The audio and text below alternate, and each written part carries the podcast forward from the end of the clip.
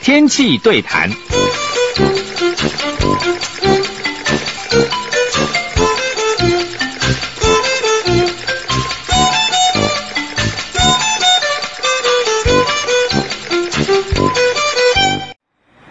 各位中广的听友，大家午安，欢迎到气象达人时间，我是主持人彭启明。前一阵子呢，这个台湾屏东哦，特别是台南，呃，寒遭遇到寒害哈、哦。一月份的时候，其实二月也有，所以其实这次寒害呢，对于台湾的养殖渔业都受到很大的影响。所以我们今天呢，来特别访问到清华大学生命科学系的曾晴贤曾老师，曾老师你好。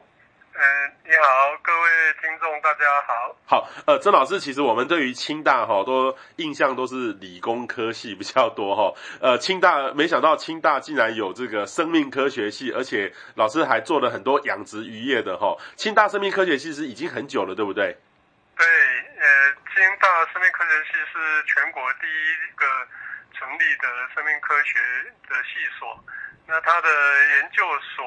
呃，成立的更早，大概已经都三四十年的那个时间了，呃，所以我们光是在呃大学部的部分呢，啊，都已经成立了二十几年。呵呵，那老我我知道老师的这个专长是鱼类哈，那生命科学所的这个鱼类跟那种，例如说这种渔产试验所，例如说很多鱼类的这个系所哈，有什么不一样？生命科学的领域里面呢，它比较讲究的就就是利用一些数理化的一些技术或或者是观念呢，来解决一些呃生物的问题。那当然呢，以我来说，我是算是在比较早从事对鱼类的这个立线体的 DNA 的解码的这个工作。那所以我也是运用了一些分子生物学的技术，在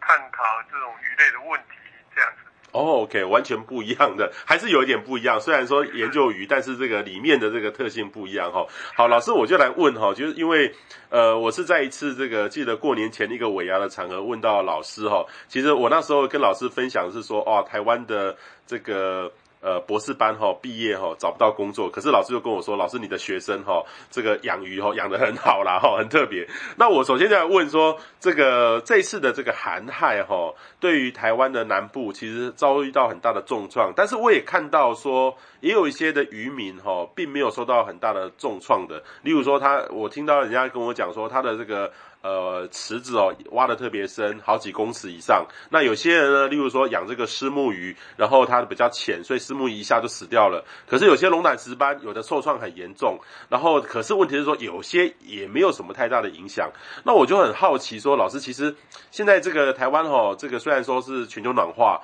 可是我们还是会遇到这种冬天会回到这种比较正常，或是稍微偏冷一点冬天。那到底这种养殖渔业哈？呃，有没有到底有没有方法来避免这种寒流、这种寒害的影响？是的，呃，我在四十几年前，我们在开始念大学的时候啊，其实呃学的这些相关养殖的这种工作啊，其实就有很多这一类的那个例子。当时的这些南部的渔民，尤其是养虱目鱼的渔民啊，通常因为呃冬天一来就会这个寒害死亡很厉害。但是那个时候就已经开始呃想办法去呃设法去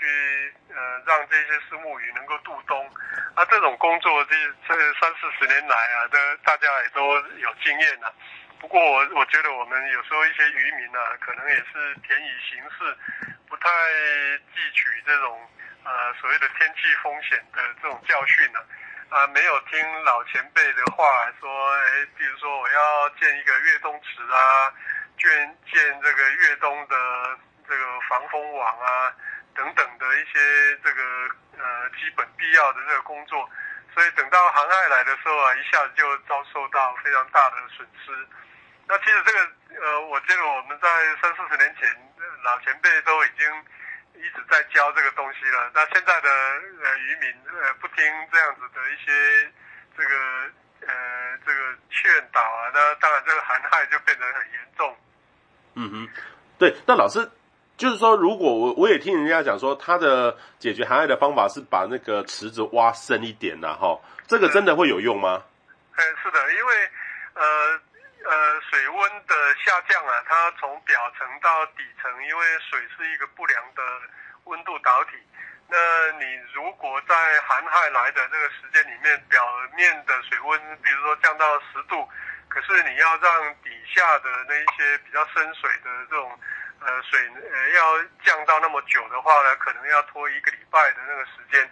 那也因为这样子呢，我们的寒害都是寒流一来啊，过了几天就过了嘛。所以你如果在这个寒害来的时候，可以让这个。水呃鱼啊都能够躲到比较深的水域里面去的时候，那自然而然这些鱼啊就比较不会遭受到寒流的这个危害。嗯哼哼哼，所以这是一种老老师，你刚才讲那个越冬池是什么意思？就是说额外在一个池子是比较让让这个鱼可以去度冬的吗？一般他们是在鱼温的旁边啊、呃，会特别挖一个比较深的沟。就是只是呃，比如说原来像丝木鱼呃养殖一般都是浅平嘛，都、就是只是几十公分的这个水深。早期的丝木鱼它是靠那个养这个底藻来呃这个养丝木鱼，不是像现在说我要喂饲料嘛啊。那那个因为你要培养那个藻类啊，你的水深都不能太呃不能太深，否则阳光照不到那个藻类就长不好，所以那个水呢很浅很浅。那他们呢就会在这个池边，呃，挖一个比较深，有几公尺深的这个水，类似像一个水沟。那这个水沟呢，就等到这个寒流来的时候，这些鱼啊就有地方可以躲到比较深的位置去。那这一些比较深的位置的水温呢，是比较不会那么快就一下就呃这个冷掉了。所以呢，这些鱼啊就可以躲过这个寒冬这样子。嗯哼哼哼哼。所以老师其实其实以前就有这样的概念，可是现在是，例如说虱目鱼养虱目鱼的业者是很少会做这个事吗？对啊，因为现在很多养虱目鱼，它都反正用赌的嘛，而且是有的是养到内陆来了。以前养虱目鱼大部分都是在半淡咸水的这个地方，因为要养一些比较特别的那个细藻。那养到内陆来的话，他们大部分呢都是靠着想要用饲料来喂嘛，所以他们的那个养殖的那个方式啊，也都有点不太一样。那因为养丝目鱼，传统的一些名家就比较有经验啊，他们就知道要怎么做。那如果呃新进才做这种呃养丝目鱼的人，可能就不太知道应该要怎么去预防这寒害。嗯哼哼哼，所以我我感觉起来说，我们台湾的很多渔民都是从这个每次的损失当中学到经验哈，每次都要付出一些代价才能够得到的。所以到底就是说老老前辈的这个说法，就是应可以去做，但是问题是说新的时代有没有新的做法？例如说，呃，因为我我知道说想要把那个水哦加温是不可能的，对不对？加温当然也是可能啊，像日本他们呃，甚至在养鳗鱼啊，都把一些那个养鳗的那个水温啊，能够提高到三十几度，他们就呃做温棚啊，用呃加热气的那个烧热气的那个方式来加温，让那个生长的那个速度能够提升。那这种当然就就可能，可是因为台湾南部只要寒流一过，那温度很快就回升嘛。所以你当然去设呃这样的那个加温设备，其实也不一定划得来。但是你壁咚的那一些这个呃这个设施啊，当然是必要的。比如说呃防风的这个围篱啊啊，或者挖深沟啊，这些其实都是应该是比较简单就可以做了。所以如果我们能够呃做这样的壁咚的一些设施的话，其实也不一定要加温啊，因为过两天它的气温回升以后，水温呢也会回升上来。嗯哼哼哼，所以其实一些传统的方法就可以减少到很多的问题哈。那老师，你刚才讲到这个鳗鱼哈，鳗鱼说日本有这个呃把这个水温升高的方式，可是其实我们讲到鳗鱼哦，在台湾其实鳗鱼饭是很多人喜欢吃的啦哈。可是我就好奇了，因为每年哈，就我们就可以看到在在我们的这个沿岸，就很多人这个去。这个捞这个鳗鱼这个苗啦哈，那其实鳗鱼苗很像，听说还蛮贵的。呃，听说这个一一条都是都是用上百块来来来做的。呃，这个鳗鱼苗，鳗鱼是从这种鳗鱼苗一定要从海上去捞捞，然后到养殖到贩售。其实这个过程大概是怎么样？它难道都不能人工的繁殖吗？是的，因为鳗鱼啊，它的生态是一个比较奇特，而且过往也是比较神秘嘛，大家也都不太知道说它在哪里产卵，甚至到目前为止都还没有人真正的在自然界里面看到鳗鱼它是怎么繁殖的这种情形。但是我们台湾呢，其实很早很早以前就已经知道鳗鱼应该要怎么去做繁殖。可是呢，因为我们台湾的科研呢一直没有被重视，所以在这么多年来，这个鳗鱼的繁养殖的这个工作啊，一直进步呃，这个是很少，等于是退步了。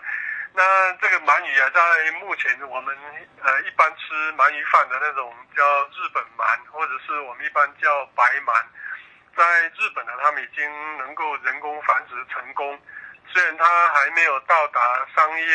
运作的这个程度啊，不过我想指日可待啊。但是因为天然的鳗苗在这几年呃数量呃越来越少，甚至于这一种的物种被会被列入为呃这种鱼类的红皮书，甚至会被列为濒危的物种等等，这个都可能是会影响到台湾这种鳗鱼的这种产业。嗯哼嗯，那老师。你在那个，我们如果在海边，我看到拿那个网子在捕这个鳗鱼苗，那个难道这个捕哦，就只有鳗鱼苗在里面吗？这个鳗鱼苗真的是有这么好捕吗？没有，其实呃，捕鳗鱼啊是一个呃算是很辛苦，而且也不见得那么容易的这个工作。呃，我们一般在海边看到，不管是人工用。呃，手去捞这些鱼苗，或者是有船用拖网的方式在捞这个鱼苗。那个鱼苗里面呢、啊，大概呃可能只有非常少的一部分是这种可以拿来做养殖的这个白鳗。那其他的一些这个鱼类，甚至还有其他种类的鳗鱼，像鲈鳗，它呢就是因为呃比较不容易做养殖。或者是养殖的经济效益不高，结果那一些的苗啊，通常渔民都把它丢掉了，因为你如果把它在这个放到海里面去，等一下下一网又捞到它，所以你就会气死。那也因为这样子呢，在这个呃捞鱼的这个过程里面，呃那一些被我们一般就是呃同时被捕获的那一些的这个小鱼苗。其实有很多也都损失掉了，这个很可惜。嗯，老师，那那个就是我们一般那个市场上看到那个布拉鱼吗？不是，那个布拉鱼又是另外的这个种类。呃，布拉鱼通常它都是一些从北方来的这种呃沙丁鱼之类的这个鱼啊，它到台湾东岸或者是西岸的一些沿海地方来繁殖。那繁殖以后呢，这些小鱼苗出生了，他们要回到北方去，呃，继续成长的这个过程，那渔民呢，通常就会成群的去捞这些的这种小鱼苗。那我们当然对捞布拉鱼有很多人都会有会有这个意见啊，说哎那么小就把它这个吃掉了。呃，可是对渔民来说，如果今天不捞那些鱼啊，就跑到北方，跑到日本去了。那我们台湾人呢，基本上呃，这个就没有鱼可以吃。当然，这个对渔业资源来说，呃，我觉得我们应该要检讨，看有没有什么好的方法去保护那些布拉鱼啊。嗯嗯嗯嗯。所以其实这个没这个网络上传了蛮多的，就之前说老师一方面提到保育的问题了哈，然后另外一方面是这个呃，也有人说这个是很自这个很营养很丰富的。是因为。其实像那一类的鱼，它的生殖策略啊，一般我们从生态学来说，我们把它称为叫以量取胜的那种呃生殖模式嘛哈。那以量取胜的这一些这个生物啊，它的幼苗很多。那如果是我们能够呃适当的取用它其中一部分的这种苗，事实上。对这一些的鱼的生存啊，其实并不是坏事啊，因为它的这种呃，如果它的数量太多，事实上它每一条的小鱼，它能够摄食的这一些食物也会减少嘛。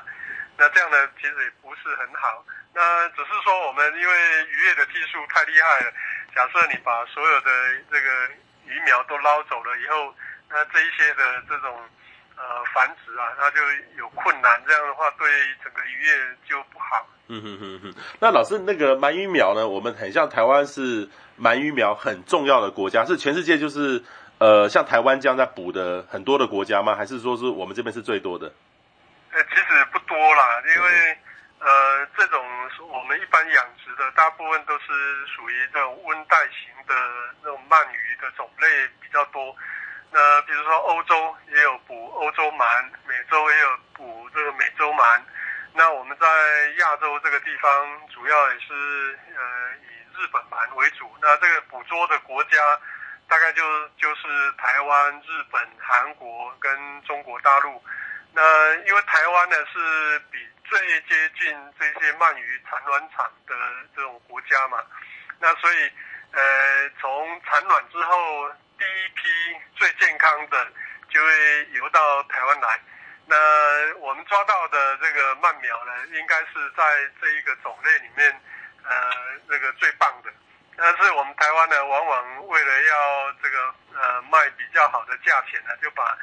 最棒的这个鳗苗啊，呃，外销到这个日本去，给日本人去养。那等到自己需要要养的时候，甚至有一些人呢，会从韩国啊，从大陆啊，去进口一些可能身体就会比较不如在台湾抓到的鳗鱼那么棒的这些苗回来养，那这个有点可惜哦。嗯哼哼哼，所以我们等于是现在日本人自己也有在拿我们的苗去养，对不对？然后台湾也有，但是老师的意思是说，可能就是呃，我们的这个最好的价钱比较好的都会先给日本。那问题是说，我也我也听说过，台湾也是一个。呃，出口的鳗鳗鱼的一个国家，我会把这个鳗卖给这个日本，所以这个台湾现在的这个鳗鱼的养的量还是最大的吗？还是说慢慢也被我们邻近的像大陆啊超整个都超过去了？对，我们台湾在过去养鳗的这个产业啊，其实是非常兴盛嘛。可是后来因为鳗苗的资源减少，加上呃竞争的关系，所以现在目前整个鳗鱼养殖的这个产业啊，有点萎缩。那呃，以前大概台湾最兴盛的时候，可以达到有两百多亿的这种产值，但是现在可能几十亿都达不到了。这个其实有点可惜。那有很多的这个养殖啊，都被大陆呃比较，因为他们的土地面积大，人力呃资源各方面比较成本比较低，所以他们呢。就变成慢慢的对台湾呢产生一个非常严重的威胁。嗯哼哼哼。那老师，那像那个鳗鱼，它就比较不会受到天气的影响吗？没有像那个呃虱目鱼、龙胆石斑或泰国虾，一下子寒流一来就会呃几乎是哀鸿遍野。会会鳗鳗鱼会相对的就好一点吗？因为鳗鱼的养殖的那个方式啊，跟在一般的那种比较粗放的那个虱目鱼的养殖等等是不太一样。那加上我刚刚有提到，像我们养的这个日本鳗，它是属于一种温带型的鳗鱼。那温带型的鳗鱼，它对于水温的这种忍受度当然就比较低啦。你就就是水温可以比较低一点。那刚刚讲到了虱目鱼啊、泰国虾、龙胆石斑这些南部在养的这些种类啊，它是属于那种热带型的生物。那热带型的生物如果碰到寒流呢，对这种呃，它的生长啊，这影响就很大嘛啊。这个是因为我们一般的人呢，不太了解这种生物的这种特性的时候，常常在这个呃热带的地方养温带的生物，在温带的地方养热带的生物，那你要付出的风险就很大嘛。对对对。所以像我们在台湾，像养大闸蟹也是啊，因为大闸蟹是温带的这个螃蟹。那你把它养养到这个亚热带台湾来，那当然对这种养殖其实就是有问题啊。所以我觉得我们台湾的人对气象的这种呃这个了解啊，可能应该还要再多加强了。对。那像那个鳗鱼也是啊，因为鳗鱼它的这个繁殖或者是它的产量啊，就跟气象的影响很大。我举一个例子，呃。它的这种呃来的这些鳗鱼苗的产季的时候，它就是必须要靠气象，比如说我我们的渔民都知道，只有在呃这个呃初一十五的时候，呃他们知道这个潮汐的关系以及月亮的这种呃周期的关系，才能够捕到比较多的这个满苗。那其他的那个时间呢，你就比较不容易捕到这个满苗。呃，这个其实就是跟气象是息息相关的啊。嗯哼哼哼哼，例例如说，要是那个浪很大，可能比较多，还是说浪比较小的时候会比较多？一般都是在呃呃大潮大潮时候会比较多。嗯嗯。那大潮呢，因为你有这个，比如初一跟十五。十五的时候呢，这个月亮很亮，对不对？嗯哼哼。那，那个呃潮汐也很高，那这个时候它它的那个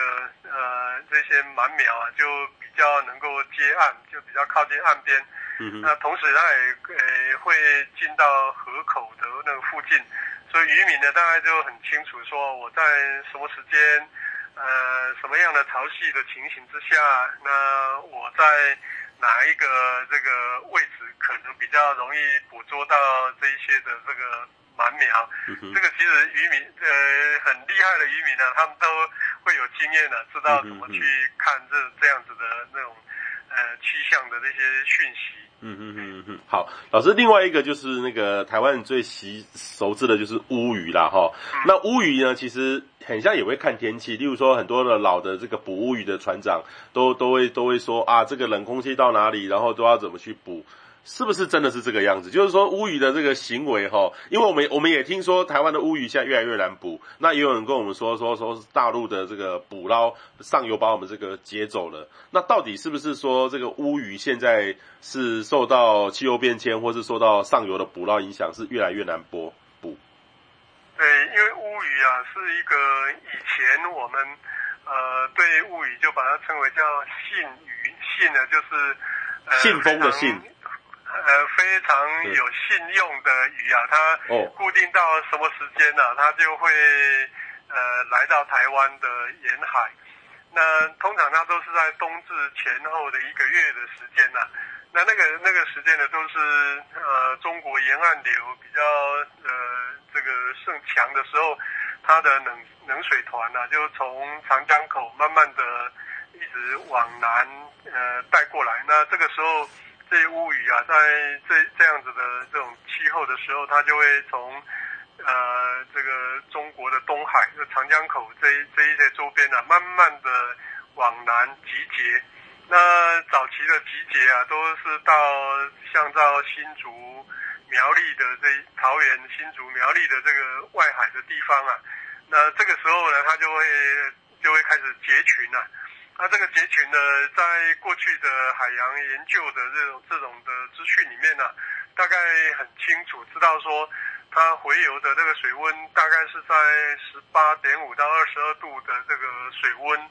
的时候。那以前的呃船长他比较不太呃有这些气象的资讯，可以知道说这个呃现在海水的水温到什么程度了。那后来，因为我们的这个气象预报还有遥测的这种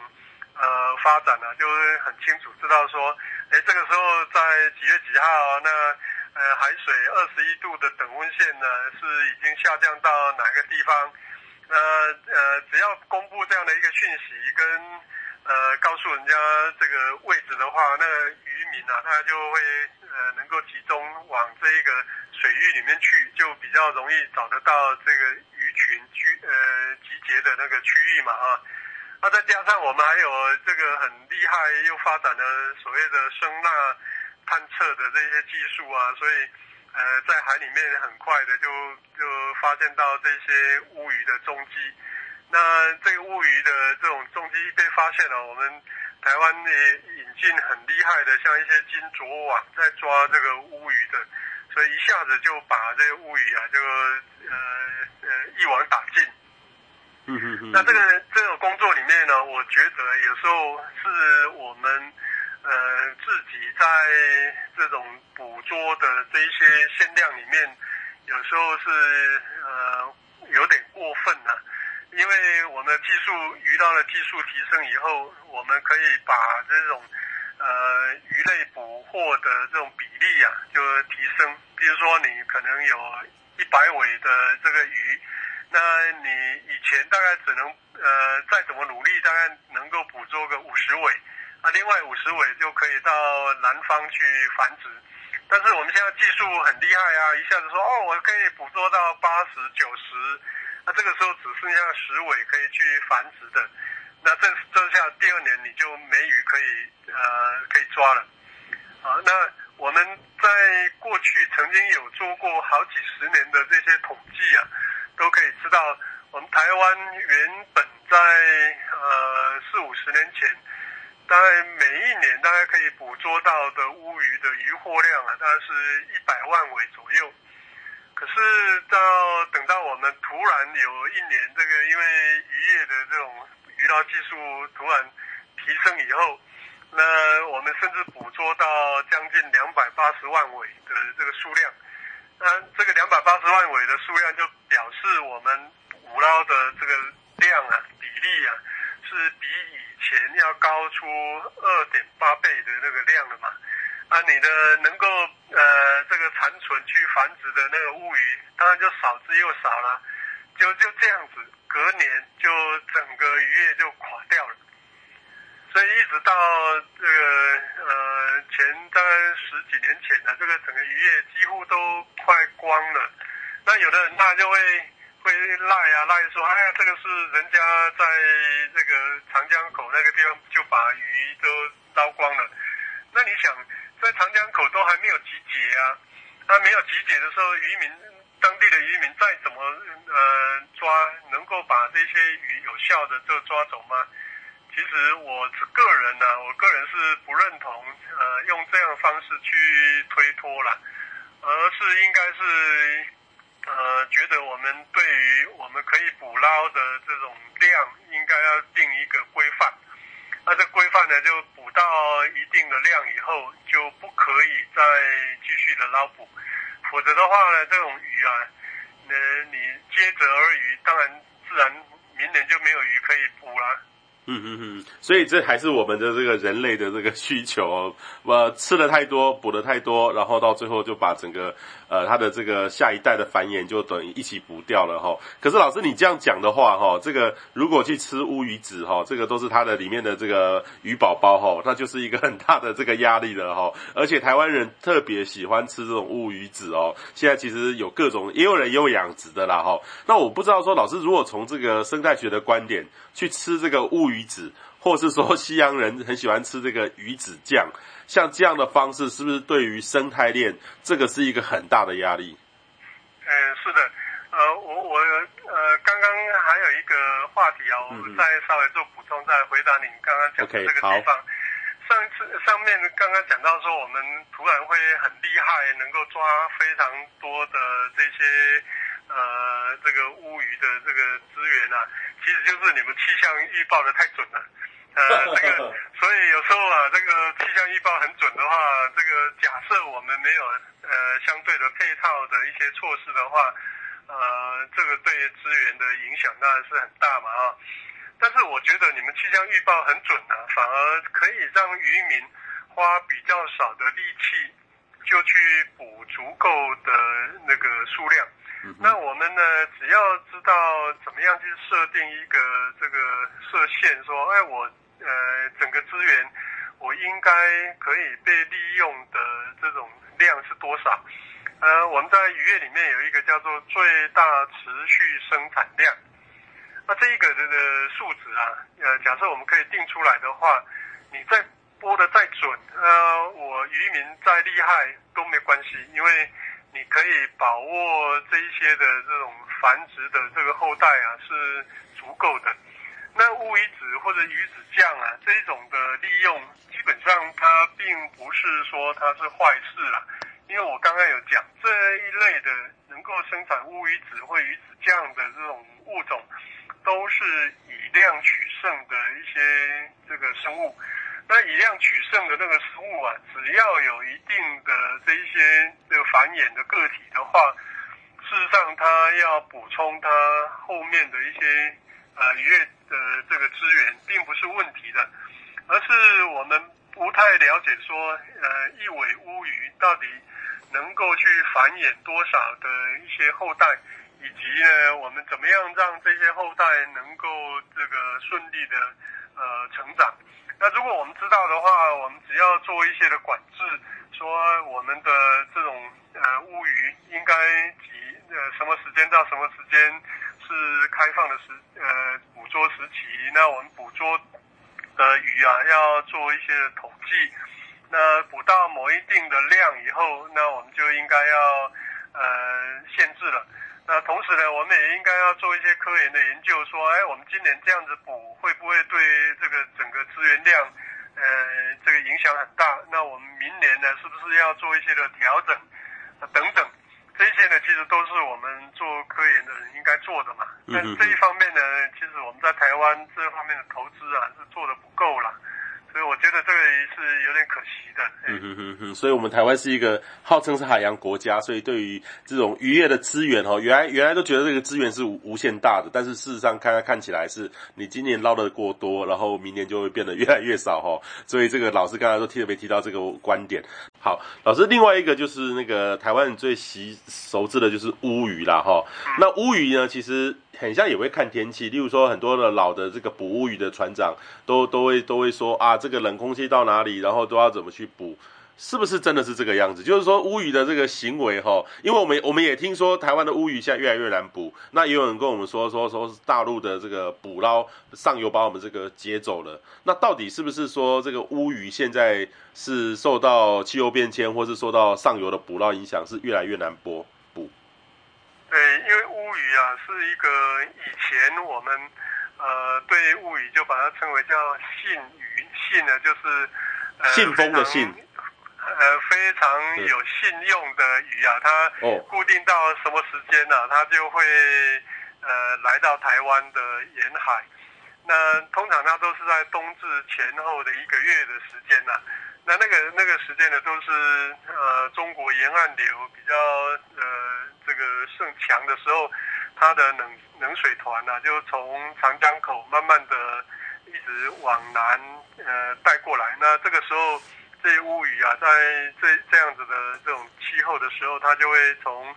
呃这个中国的东海，就长江口这这一些周边呢、慢慢的往南集结。那早期的集结啊，都是到像到新竹、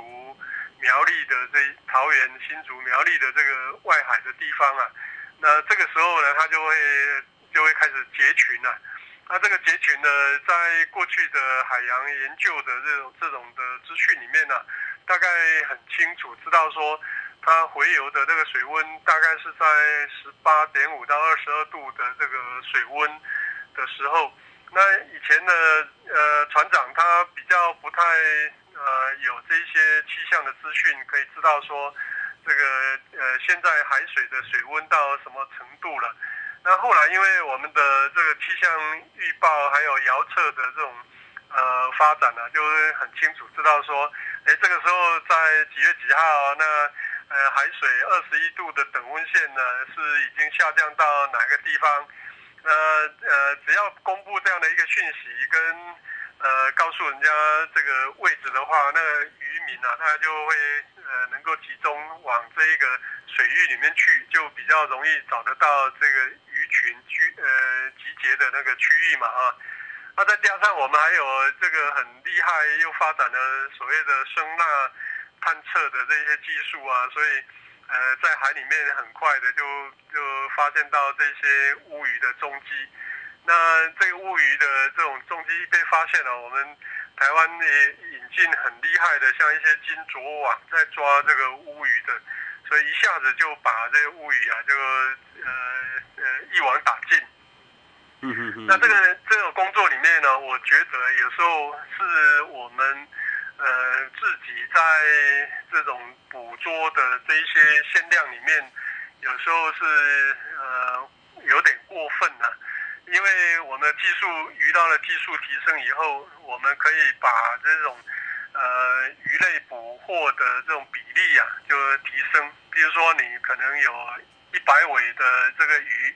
那你以前大概只能呃再怎么努力，大概能够捕捉个五十尾。那另外五十尾就可以到南方去繁殖，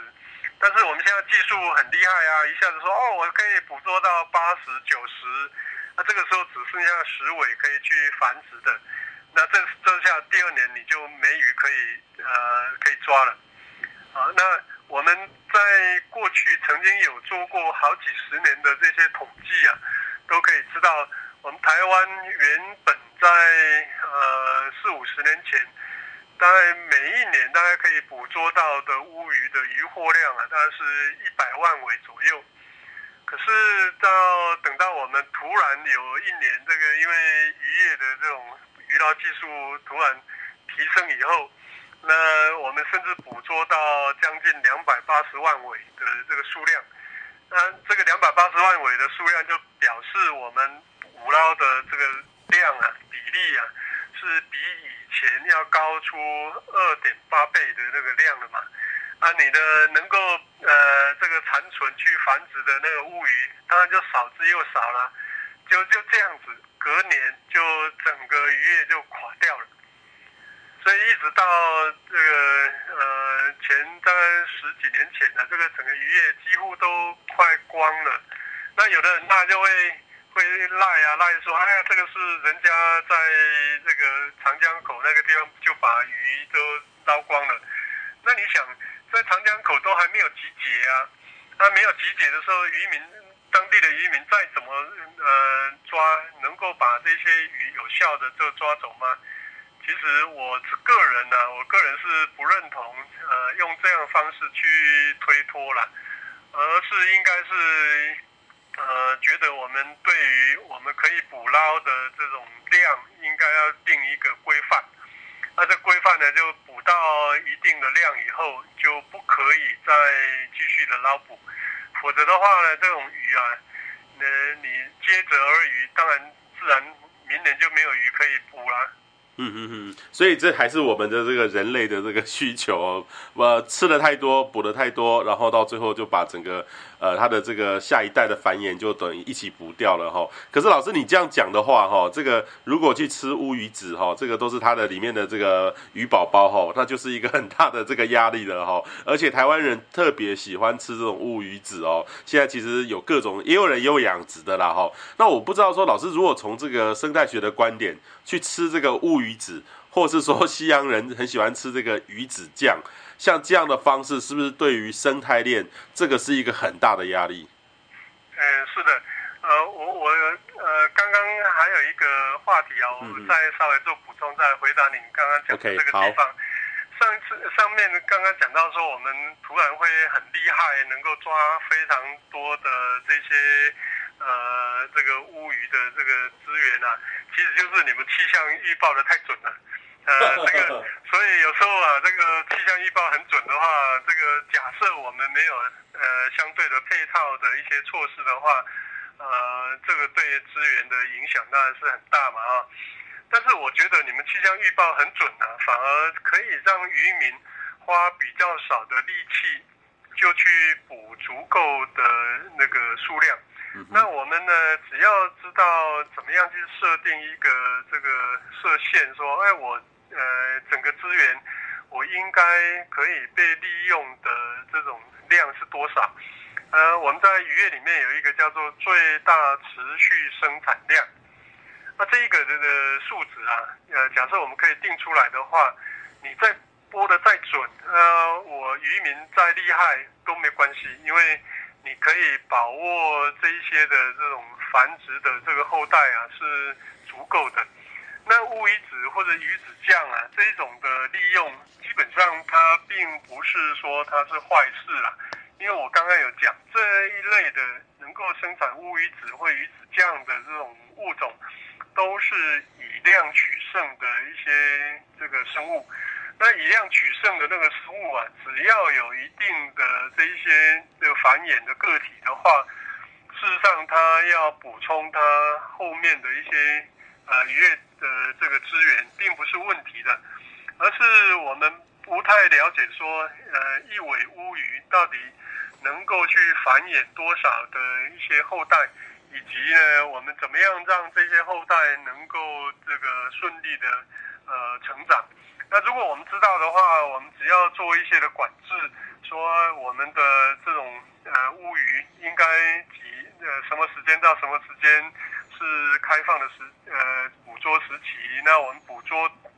的鱼啊要做一些统计，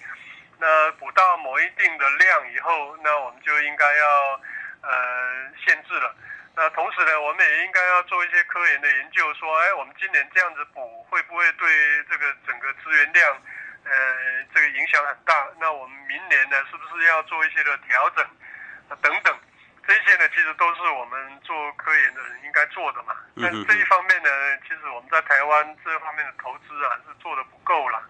所以我觉得这个是有点可惜的。嗯哼哼哼，所以我们台湾是一个号称是海洋国家，所以对于这种渔业的资源哦，原来原来都觉得这个资源是无无限大的，但是事实上看看起来是你今年捞的过多，然后明年就会变得越来越少哈。所以这个老师刚才都特别提到这个观点。那老师其实我上次碰到你的时候，你特别介绍说你们有在。养这个鲈鳗哈，养殖这个鲈鳗，那个鲈鳗呢，台湾人都很熟悉，就特别是这两年都有那个电影《大尾鲈鳗》，是鲈鳗就是罗摩罗就罗摩，对，就台语的鲈鳗的意思，流马是鲈鳗，鲈鳗。我好奇是说这个鲈鳗哈，呃，因为我们其实不是鱼类的专家，看起来这个鲈鳗是不是就是头沙吧，或是鲶鱼，是一样的东西吗？呃，不一样了，它当然是差很多哈。呃，鲈鳗它跟那个我们一般吃那个鳗饭的那个白鳗啊，是比较近的同一呃同一科的这个种类。但是因为鲈鳗以前为什么叫鲈鳗呢？金金罗呃鲈鳗呃，就表示你是野性很强啊，啊不受拘束。那也因为这样子，以前这个鲈鳗啊，这个要养殖啊比较困难，因为。养殖第一个，它很容易逃跑。嗯哼。呃，你如果养一养啊，那过呃过了几个月，想说我要抓来这个看看呢，啊，说不定你把那个呃鱼池放干了以后啊，一尾都不剩，都因为都跑掉了。嗯哼。那这个鲈鳗呢，它跟这个呃拖伞然后的鲶鱼啊，它表面上看起来好像都是身体滑溜溜的，好像没有鳞片哈。不过，因为它的鳞片呢，要长到很大以后啊，它才会慢慢长出来，所以在比较小的时候呢，是看不到鳞片的。那它的这种呃过往，因为大家对这一类的这个生物，它的这种保护啦，或者它的资源比较少嘛，所以都呃比较不熟。那因为我当时呢，觉得说，我们刚刚也提到了很多。呃，在海边抓这个白鳗的这些渔民，常常在抓白鳗的时候，就把一些同时同时抓到的那种鲈鳗的鳗苗，把它丢掉了。啊，丢掉以后，这种呃小资源呢，很可惜啊。所以我们就想说，要是我们能够研究一些怎么样把这个鲈鳗把它养成，同时因为它本身呢，在呃食品的这个价值上面很高嘛。所以，要是我们可以做得好的话，说不定也是台湾另外一个新兴的这种水产产业。嗯哼哼。所以，老师，你这个鲈鳗现在可以养到多大？呃，养到几十斤没问题。哦，几十斤没问题。那它的这个鲈鳗的这个价值哈，是跟一般的是不一样，对不对？对。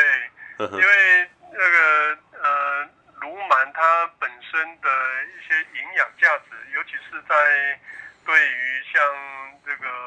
呃细胞修复啊，或者是像我们，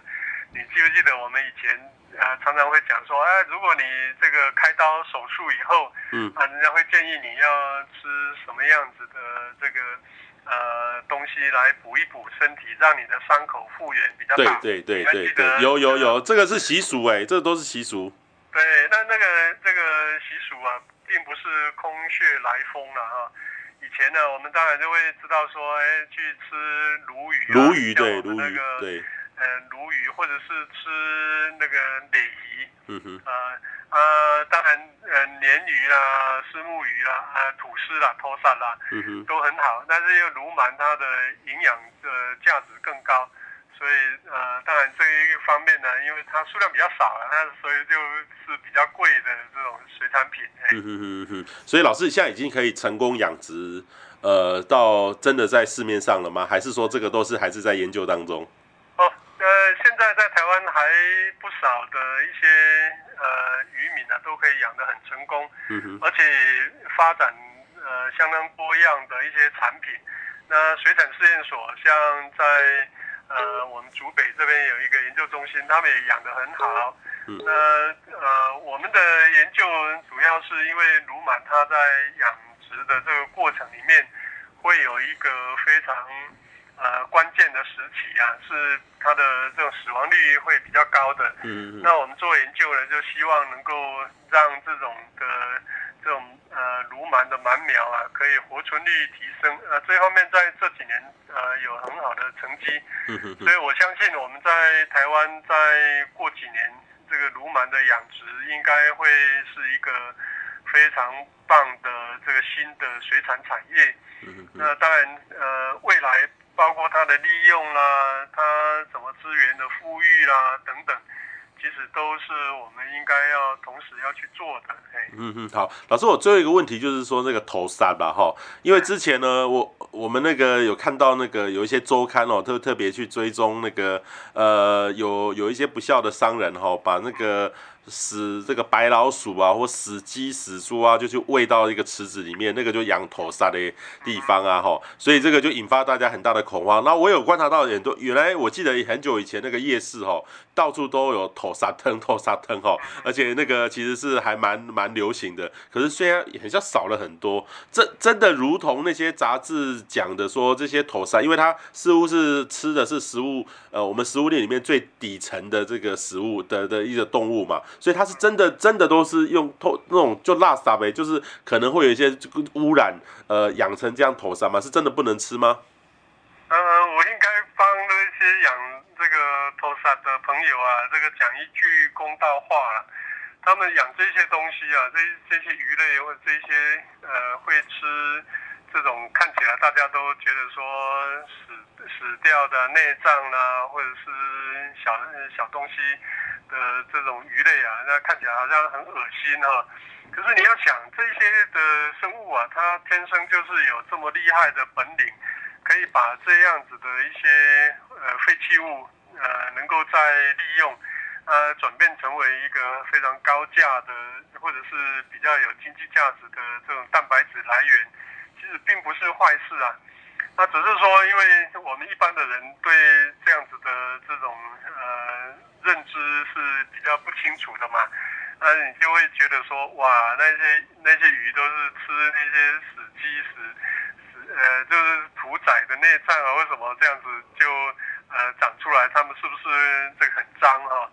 其实很多的生物它本身就是呃有不同的食性，比如说有的是吃非常干净的藻类。有的是吃这个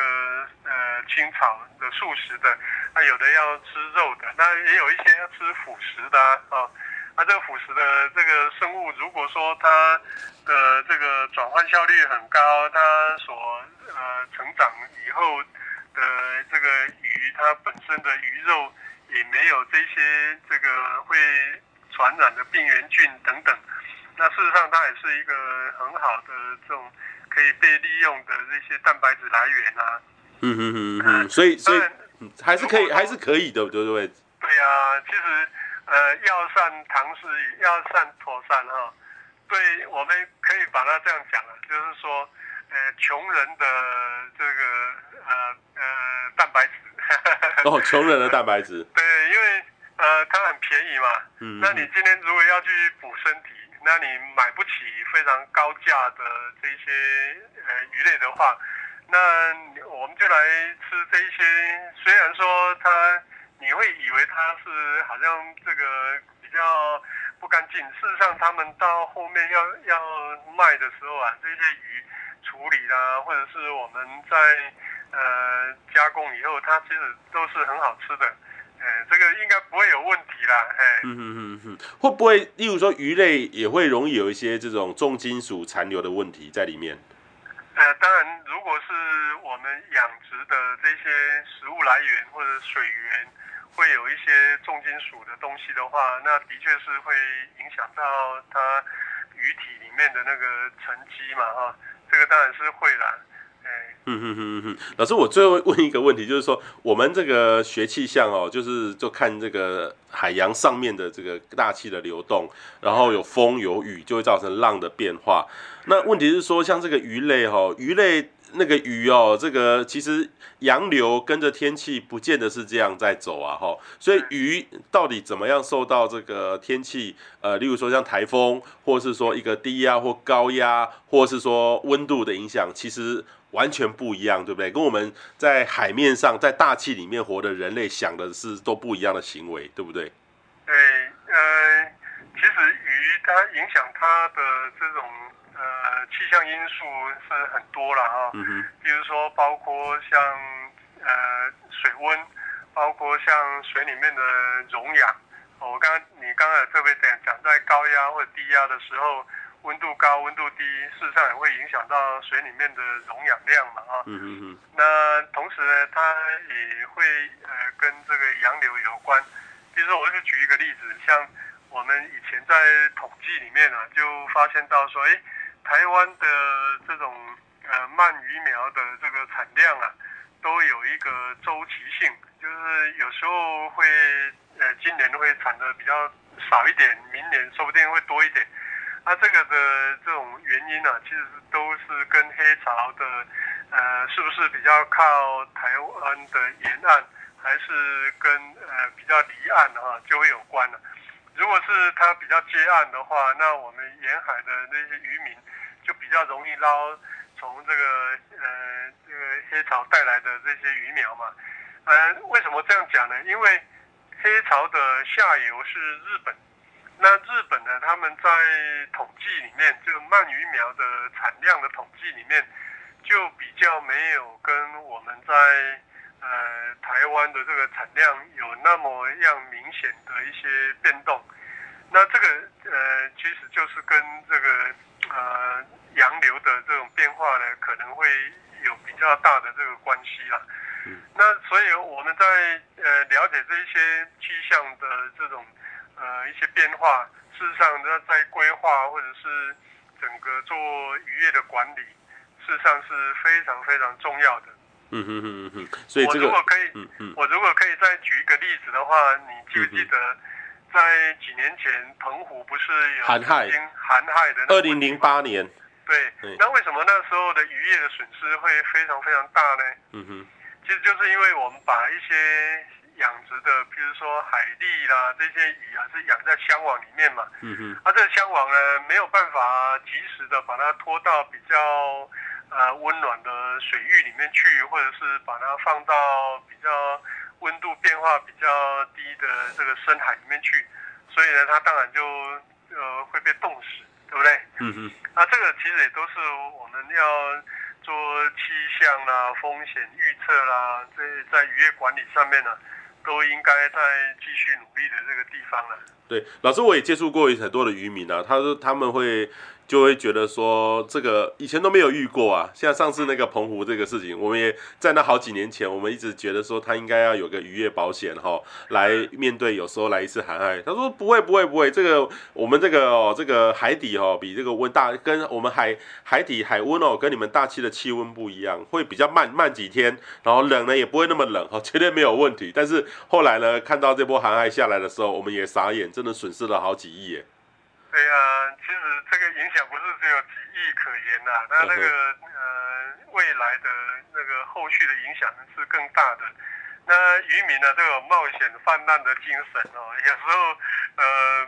我觉得还是要这个呃比较保守一点，还是要听听你们做气象预报的人，把这个气象的风险啊也能够考虑进去。否则的话呢，因为这种都是很大笔的投资。那如果我们没有做好这种呃规划的话，有时候遭受的那个损失啊是不得了的。对，这个其实老师也是我们要要特别帮这个渔民在客制化，针对他的需求重新再做思考的啦。哎，所以这个也也可能未来要多做一些结合，特别是渔业气象哦，因为因为渔业气象很多人说啊，我就是浪而已，其实它后面的这个额外的产品可能还蛮多元的，需要去考虑的。对，比如说我刚刚讲到，我们养虱目鱼要挖一个越冬沟，啊，这个越洞沟要怎么挖？啊，你的方向要怎么这个呃是东西向、南北向，要挖多深？啊，这个水温的一些呃传导是怎么样子的情形？啊，这方面资讯啊，其实对渔民来讲是呃很少的。